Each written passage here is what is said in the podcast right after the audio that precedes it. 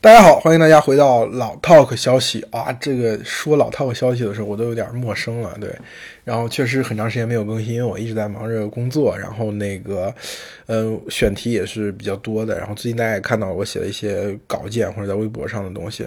嗯，之所以为什么要重新非要在这个时间段要做播客呢？因为确实这一段时间积累的东西还是蛮多的。嗯。参加了两次车展吧，应该是三次车展。其实从成都车展之后到这个东京车展，然后是这个最近的这广州车展。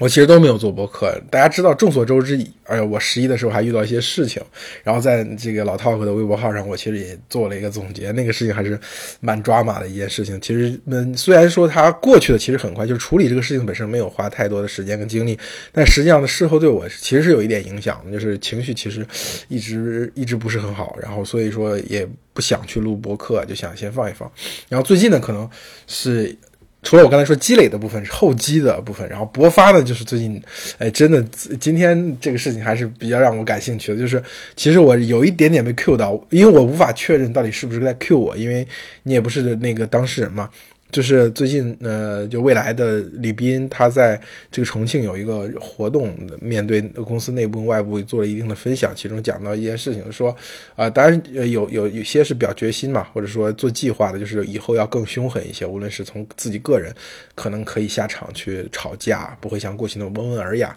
对吧？另外一个是从产品策略层面，要要要揪住这个市场上的那些。这个比较好卖的热门的车型，然后去针对性的去部署，我觉得这都是比较啊积极的信号嘛。但其中有一点非常感兴趣，他说这个呃公司外面就有一些声音去指出是，比如说像市场公关这这个部门呢，有一些有有些问题，会把这个问题指向人。然后这就是什么反间计了？其实我看见这个，我其实内心的想法是：难道是在说我吗？就是其实我，我确实无法确认。包括像之之前未来的一次活动，在他们那个先进制造工厂的活动去讲这个说，呃，不知道谁从什么时候开始说未来效率低，就我无法确认的是这两件事情是直接指向我的。但是对于比如说微博上或者车圈形成这样的共识，我确实是发挥了一定作用的，或者用比较负面的讲法来说，是带了节奏了。就是我可以非常，呃，肯定的直面这一点。就是首先说，我认为我其就是我之前讲这个共产党员从来不隐瞒自己的观点嘛。这个从《共产党宣言》里面这句话讲，就我也从来不隐瞒自己的观点。我觉得从两点上来说，第一，未来确实效率低；第二，未来确实在很多重要岗位上要考虑换人的问题。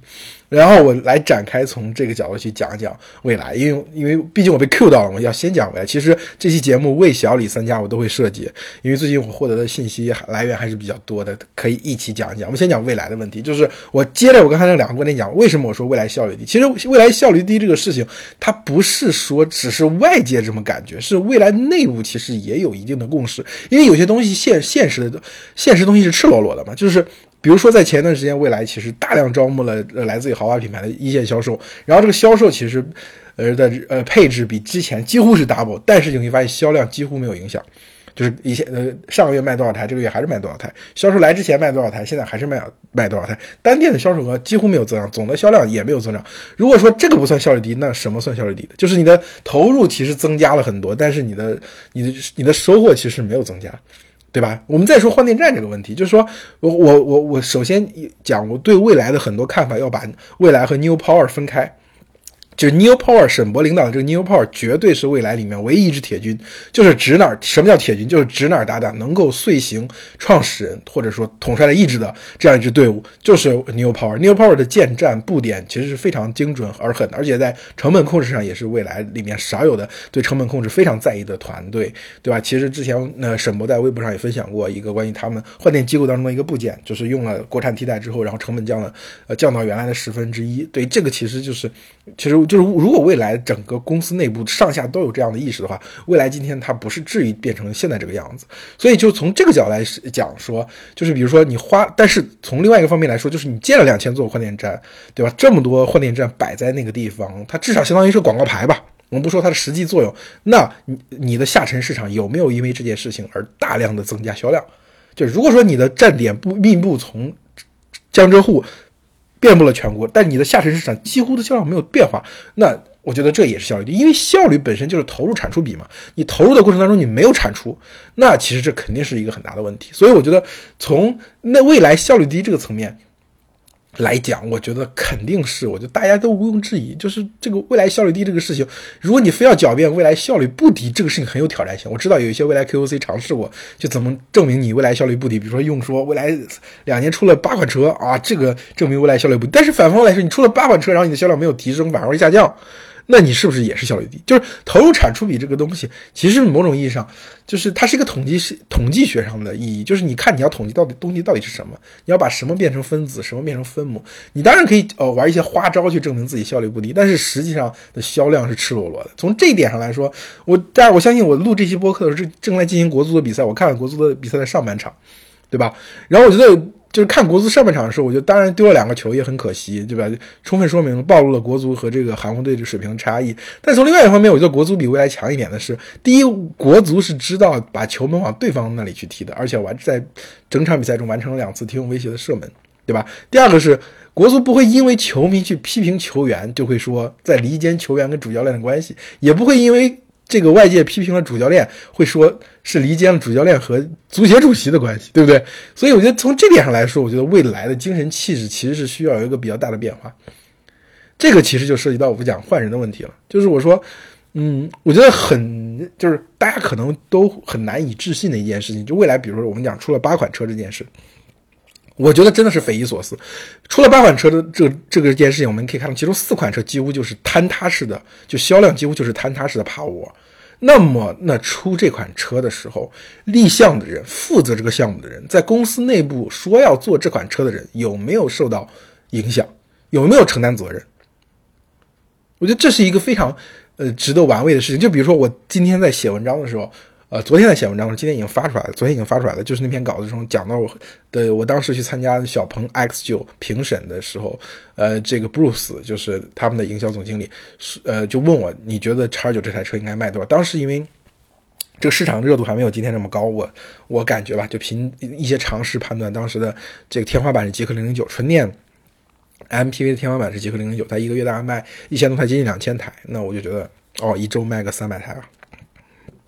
呃，应该算是一个比较中庸的成绩吧。那当时布鲁斯就跟我说，如果一周只能卖三百台的话，你面前站着的所有人都要被干掉。当时就是指这个团队的设计啊、产品啊，对吧？还有其他一些，就大概有十几个同学都在那里，就是给大家介绍，给我介绍这款车，对吧？各个方向的设计上的思路啊，把产品上的设置啊什么的这些东西。他说，你眼前的这些人都要被干掉。然后他说，这辆车我们每个月要买三千台。然后，而且是上市之后连续三个月，如果能达到的话，我就给你打个赌；如果能达到的话，算我赢；如果达不到的话，算你赢，对吧？就赌注的内容我就不讲了。但是，就当时布鲁斯就这么这么讲，这个其实就是很简单的事情，叫包产到户嘛，对吧？就是军令状嘛，就是这个事情你来立的这个事情，你立的这个事情不行了，你就滚蛋。所以我当时就是今年我在讲到，我其实微博上讲过这个观点，我说未来其实冲击两万台没有那么难，就是你。看完整个未来的产品矩阵当中，因为 ET 五包括 ET 五旅行和 ES 六两款相对来说有销量的车，它的价格已经压到四十万，不是已经压到三十万这个未来的品牌的整数关口了，所以它再往下降其实很难，而且会影响到这个，呃，这个很多的老车主吧。我我认为这个事情可以不动。那么你去看另外两款高端上车，就是 ET 七这款轿轿车和 ES 八这款车，它有没有增长的空间？我认为绝对是有的。比如说 ES 八能不能出大五座？因为其实 E ES 八的这个三排六座，其实它有一些问题在。首先，第三排空间没有那么大，对吧？虽然这个车车身其实很大。第二个就是它第二排的那个座椅调节，其实它有一个逻辑非常 tricky 的地方，就是你无法既把这个座椅调到。最躺的那个角度又调到最后面那个位置，就它是一个连通的。就是你，比如你调到后面的时候，把为了腿部空间把这个座椅调到后面，你越往后面调到最后一段的时候，它的座椅靠背就直起来了。对，就是这个东西，就是哎呀，我当时体验的时候就觉得这个这个这个产品的设计逻辑，就是虽然你你觉得很高明哦，是不是？就是呃，调到最后的时候，我给你的一个是靠背角度和这个。这个座椅位置的一个结合的选项，那实际上用户他是个人，他想自己去设置这点，你要给他个选择，你不要老教育用户。我常常说未来的一个毛病就是喜欢教育用户，你教育用户的结果就是用户用销量教育你，对吧？就是我说 ES 八是有在这个它的三排六座是有一定问题的，就是很多人是非常喜欢 ES 八这辆车，其实我本人也很喜欢 ES 八这辆车。我觉得真在纯电的大中大型 SUV 就就全尺寸的 SUV 里面，大型的 SUV 里面啊，真正像类似于超越宝马 X 五产品力的不是理想 L 九，而是而是蔚来 ES 八，它的运动性非常的好，它的刹车非常的棒。然后未来所搞的这套这个底动态的底盘的这这套系统也非常的棒，就是我说在之前在节目中当中说，就是未来其实是在一个 BBA 指定的规则当中试图于战胜 BBA。我觉得它在至少在 ES 八这款车运动性上，我觉得达到了这么大一个车可以做到那么好开，但是就是你的空间出了问题。我觉得你可以做一个大五座的 ES 八出来。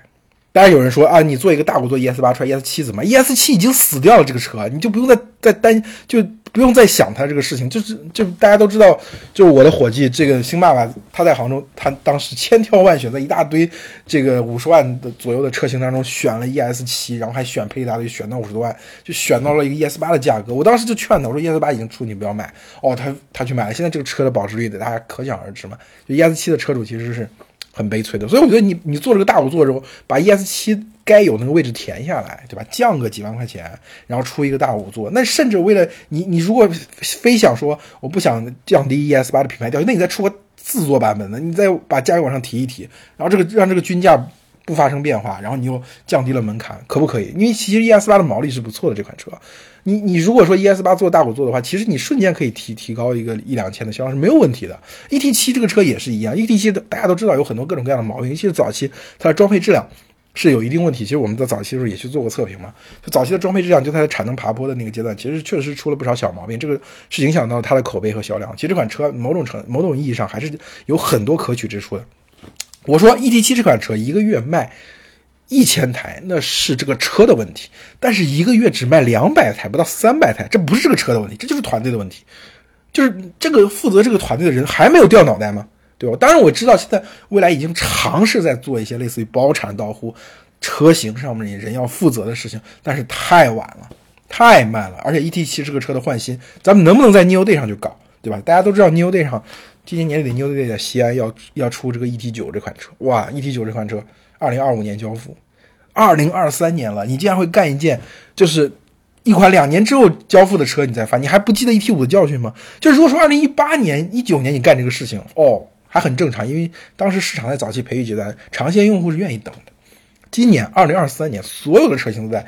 发布即即即交付，然后你再搞一个，你在 New Day 上发一个二零二五年的车，它甚至已经不再是说你这个策略到底。对或者不对，好或者不好，这它已经进入行为艺术的范畴了。我真的觉得这是行为艺术的范畴。所以我就说，你你你你你把精力专注在比如 ET 七和 ES 八这款两个现款车型的这种调整上，你发布一些新的价格策略，比如说宝马 i 五，我就尤其讲，你要你要你要看准的是 timing，对吧？现在宝马 i 五要把高端纯电的这个这个热度提起来，然后像智界 S 七和这个。这个这个阿维塔一二，它也都杀进来了，对吧？这个高端轿车这个领域，它这个赛道，它的温度已经上去。未来你有换电，你有自己的高端品牌，你有自己的专属设计，其实你是有一些东西可以打，只要你把价格往下再再往下挪有几万块钱，对吧？然后增加一些这个过去你端着非要让用户选配的配置，其实你说一个月卖两千台，甚至卖三千台，难吗？我觉得不难，就是你每个月像未来，如果未来 E I E T 七可以增加个两千台。对吧？未来 ES，呃呃，ES 八可以增加个两千台，你其实你马上这个公司就活了，你就超过两万台了。那这个时候市场对你的认知，用户对你的预期就不一样了，对不对？所以我就说，这个人的问题肯定是就是车型卖成了这个样子啊，它绝对不仅仅是车本身的，一定是人出了问题。而人出了问题，他妈的不换人，那干嘛？这叫什么离间计？就是就是，我就就觉得很奇怪啊，就未来会用这种办法去回应外界对他的质疑，就是。就是这种本能的这种方式，就有点像什么境外势力这样的。就是我我我不管这个事情到底针对的是不是我的发言啊，我觉得都很奇怪，对吧？哪怕是有有这种厂商故意的布这种迷魂阵啊，或者说在 PR 上造一些事，你的反应也不应该是这样。就是这其实让我觉得这个公司在在人上的问题，可能比我之前想象的更要要更加严重一些。所以未来我觉得问题，其实我觉得已经讲的蛮清楚了。就是就是我旗帜鲜明的讲，就是要换人。就是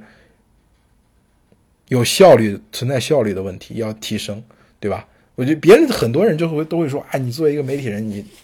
你这个口吐莲花的那个做公司做这么大公司的人，咋怎么能够相信你啊？按照你的做的办法有什么意义呢？就我觉得我原来我我感觉也是这样，其实。就是说，这些新势力这些汽车汽车企业在前一段时间，在他们好的时候，市值都达到一个相对比较高的高度，对吧？就是类似于未来一度触及一千亿美元，可能可以说是新势力在市值上达到的最高的高度，对不对？然后像理想也是，就是理想今天的市值还是不错的，其实也也超越了小米，这个大家要注意这一点。然后像这个小鹏也曾经达到过六百多亿美元嘛，就是那个时候大家会觉得。呃，相比于这批新势力的创始人和雷军这些做手机啊上一代的企业家，有时候会产生一种感觉啊，是不是这些上一代像雷军这些企业家过时了，跟不上了，对吧？他来造车是不是晚了？但是今天我觉得，在未来，包括小鹏身上，小鹏上次 AEB 跟华为那个那个 battle 那一次所体现出来这个催这个组织是稚嫩的，明显体现出来，他们跟雷军跟小米的战斗力有非常大的差差距。所以我并不是说我完全在按照说自己口吐莲花让这个公司怎么做，我觉得你就遵循小米啊、华为这些公司在过去智能手机时代，包括像美团，对吧？像像像字节这些电，还有像拼多多这些电商公司在过去中国移动互联网的竞争当中所体现出来的一些经典案例，就他们做出的反应，你就按照常识去做事就行，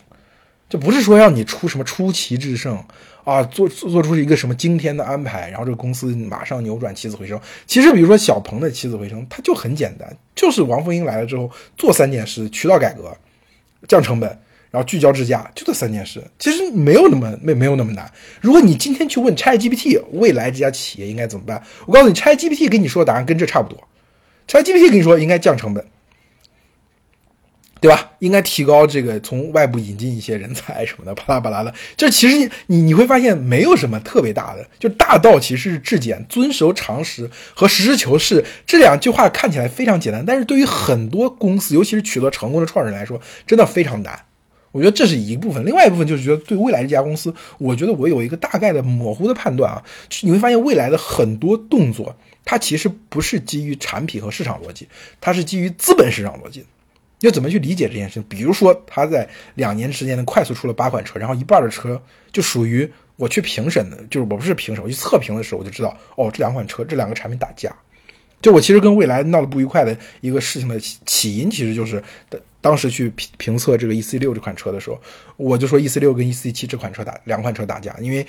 你要写把车做的好看，想让大家产生那种和奔驰 G L E 甚至宝马叉六对标的那种感觉的话。让让用户产生一种越级的这种购买欲的话，你最好把车做的舒展一些。但是你 E C 七一旦做的舒展，不是 E C 六一旦做的舒展，那你的尺寸就跟 E C 七冲突了。这样的话，就是 E C 七的价格很高，E C 六的姿态或者外观不够好看。其实买酷配就是要姿态要好看，就是你这个 E C 六会显得短粗一些，那就会打消很多人购买欲，就导致两款产品都做不好。就是我大概这样一个。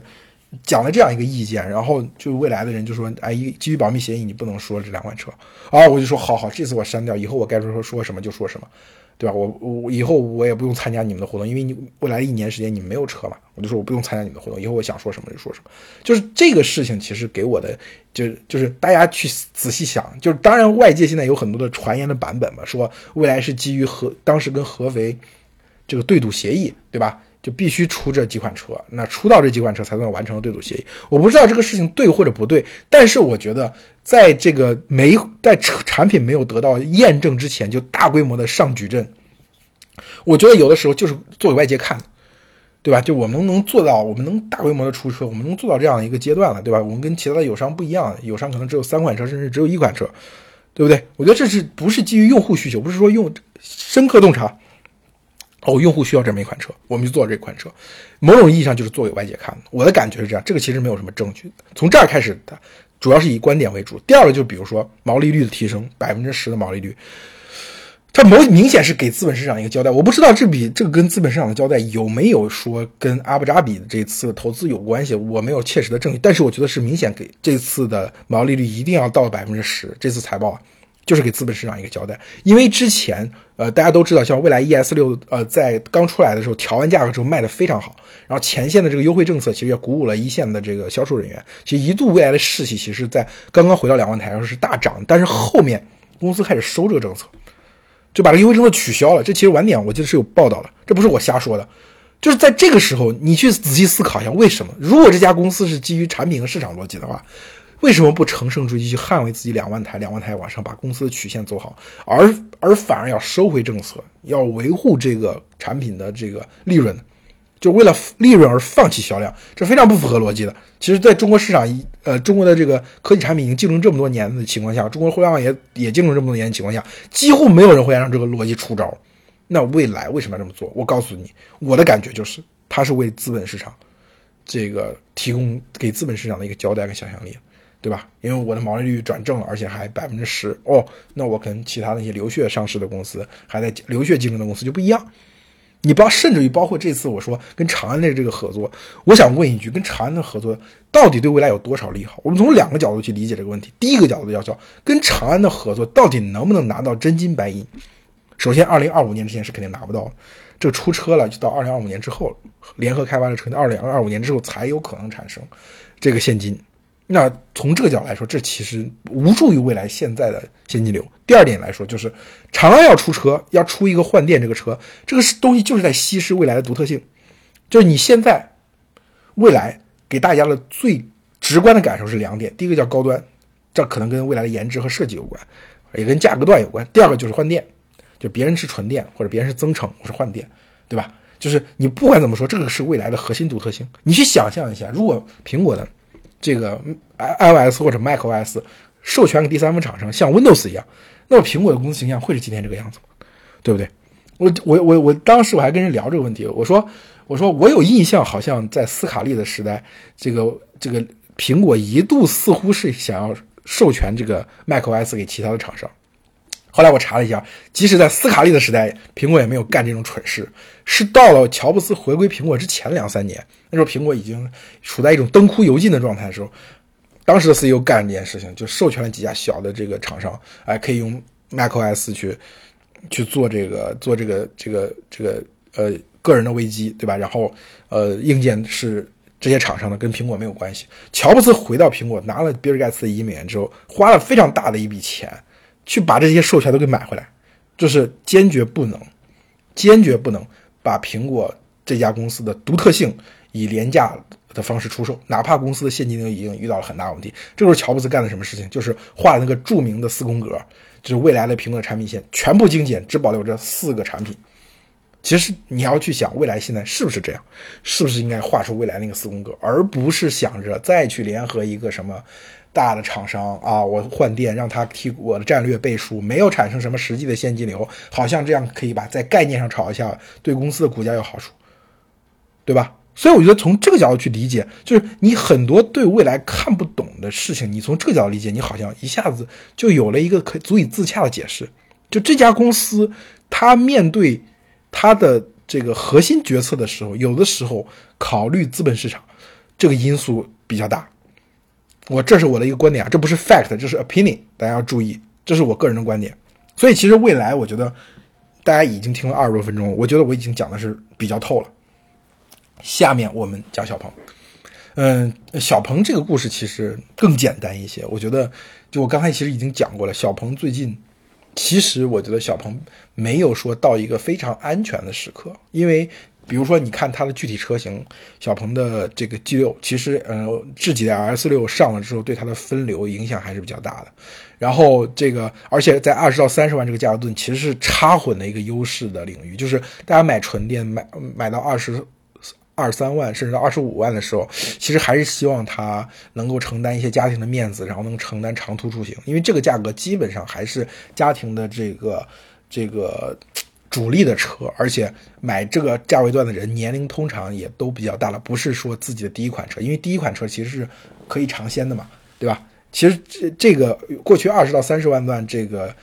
这个这个价格段，其实大家的购车决策还是蛮保守的，过去都是途观 L 啊，对吧？对吧？CRV 啊，那 RAV4 啊，对吧？现在他们价格都降到二十万以下，我就避开这些纯电和插混的选手。但是这个领域的竞争还是蛮激烈的。就是小鹏 G 六呃，这一代的小鹏 G 六还可无法说做到高枕无忧，后面还是需要有配套的价格政策和新的改款的预期出现的吧。我觉得，但是对于小鹏来说，最核心的是你要降本嘛，就是你这个东西，这个车已经变成一个标杆车型了，你要如果能降本的话，你就可以继续打价格战。你打价格战的话，你的现金流就回来了。所以这个东西其实反过来说，未来的很多事情不能做，做不得，其实就是成本出了问题。就是你要维护资本市场的那个毛利率，那你就需要一定的这个利润。那你需要一定利润，你要么来自于价价格，要么来自于成本。那它只能，它考虑了品牌之后，它就只来自于这个成本，然后只来自于价格，成本不降，那用户就期待的是你降价，因为你想扩大你的用户基数，你就要去吸那些本来想买你但差个两三万那群人，那你又不能降，你的成本原因你就不能降，你就刚性的卡在那里。对小鹏来说，我觉得他们就是。的这个扶摇架构，或者说这家公司降本的这个决心还是很大的。我觉得，嗯，小鹏 G 六，我觉得今年年底肯定还面临着一次调价吧。我觉得这个价格和配置政策一定要出的快准狠。我今天在讲说，这次广州车展的时候讲的这个这个轿车大战嘛，对吧？我说这个安聪会带着这个极氪零零七抵达到达战场的时候，发现哇，这个阿维塔幺二和这个智界 S 七两个这个华为系的轿车已经都摆在那里了。那我怎么打？那他的他的办法就是果断的价格下移，移到小鹏 P 七呃，老款特大特斯拉 Model 3和这个呃比亚迪海豹的，甚至比如说比亚迪汉的这个这个价格段，那你在这个价格段，你的这个八百伏加八二九五芯片就有优势了嘛，对吧？你再往上打华为系的两台车，其实是无论是尺寸还是说智驾这块都是没有优势的。那这个就体现出来这个这个随机应变，我觉得真的是呃，就是你看这个商场如战场嘛。商场如战场，就是真正在战场上赢过的选手，他们的出招都非常的实用主义，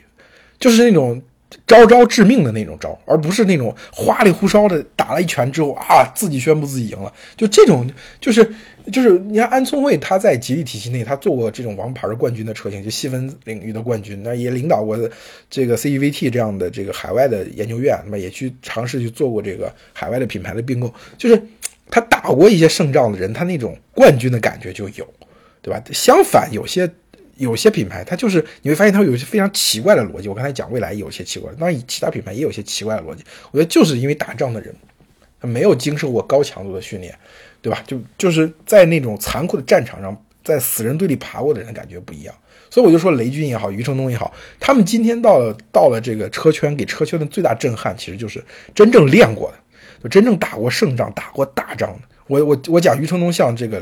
这个一零一像林彪，这个呃雷军打仗像粟裕，就是余承东就是步步为营，战略上非常清晰，战术上又非常果断，对吧？不打无准备之仗，一定在这种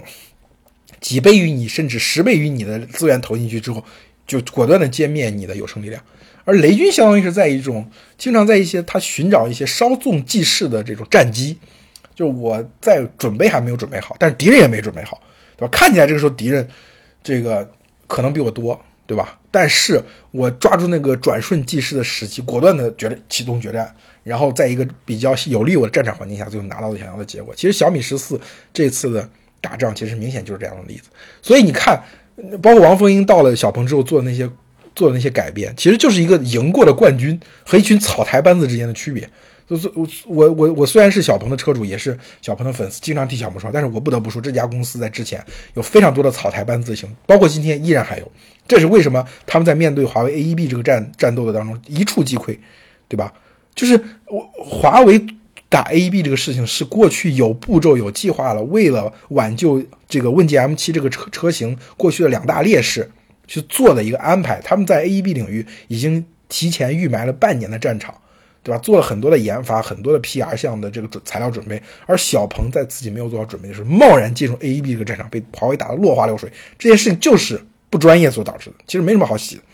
对吧？对于小鹏来说，我刚才说了，就他面临的很多的挑战，他车他的车型在之前靠定价，呃，获得了一个比较好的这个市场的机会，G 六跟 G 九这两款车都火，然后叉九这款车在广州车展上也收获了意外之喜，在跟这个理想的的对标当中。占了理想的便宜，真的占了理想的流量便宜，就是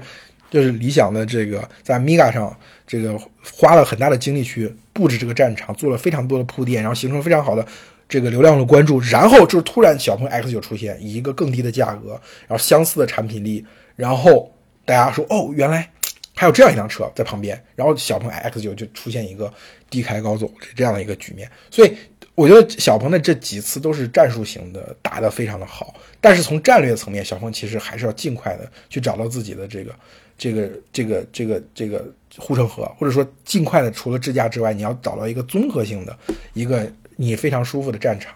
对吧？就是我说的，其实策略也都非常简单，深挖洞、广积粮、缓称王，这永远也不会过时。在什么样的列祖战争当中，这三句话都不会过时。所以，为什么这次我在写这个长微博呢？大家可能看到我的最近写的这条长微博讲广州车展的时候，我用战争去比喻这次这次这个广州车展上的局面。其实真的，我觉得战争这件事情是大家最容易学习或者理解竞争这件事情的一个样板。我觉得推荐所有人去看大决战，对吧？这个大决战。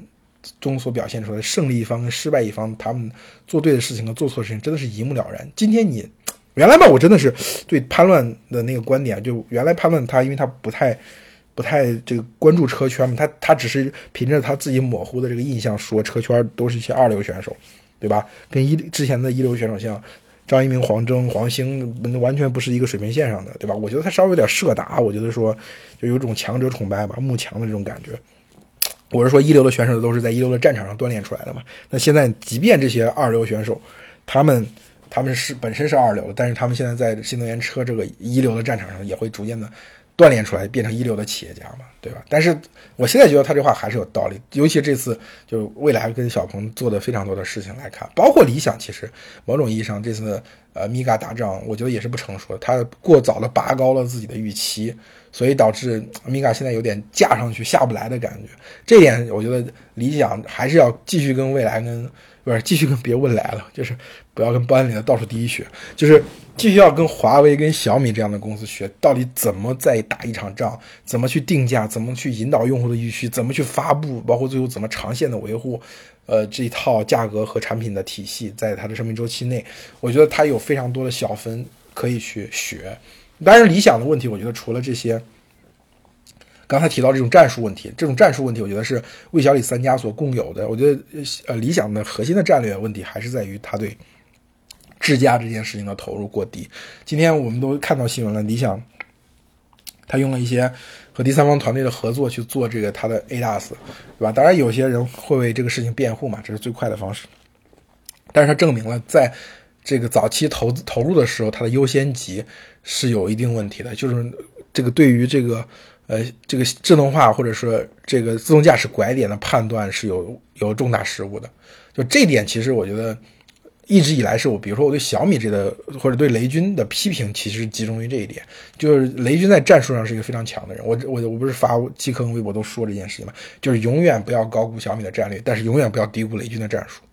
就是雷军真的是能打神仙仗，能敢决战，对吧？就是敢吃夹生饭，但是他在战略上面经常会做一些误判，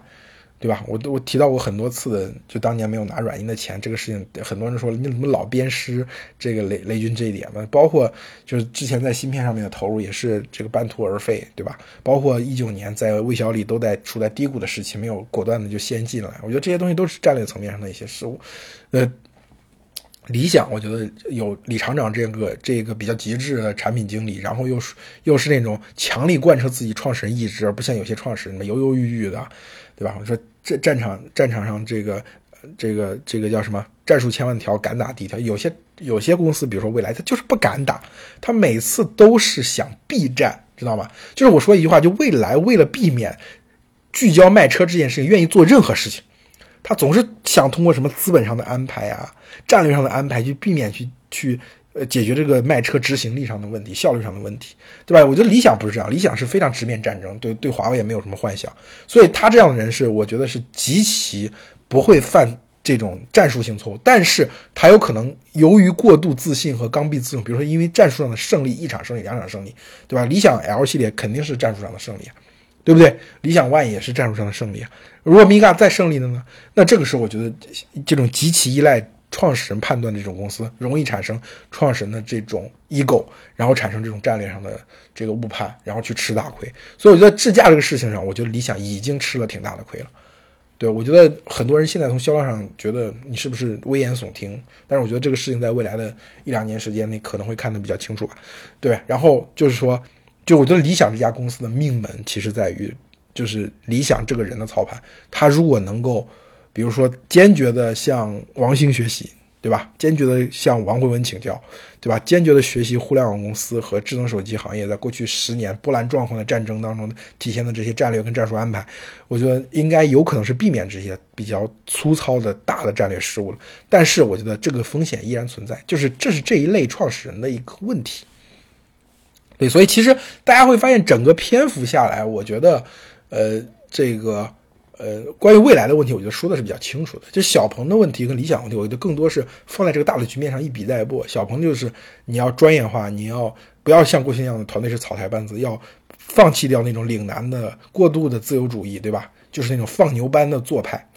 要要高三了，要刷这个五年高考三年模拟，做点真题吧，对不对？然后理想就是战术层面不需要什么太多的考量，但是战略错误一定要。避免再次出现像误判这个支架拐点这样的事情，所以这期节目其实是，呃，横穿横切魏小李近况的一个帮助大家去理解这个行业在发生什么的东西。然后，如果这个想要关注我的朋友，也可以去看看我的微博“奶爸兄弟”，就聊车这块，主要是“奶爸兄弟”这个号在讲，看看这一块的内容，好吧？我们这期就到这里，呃，下期再见。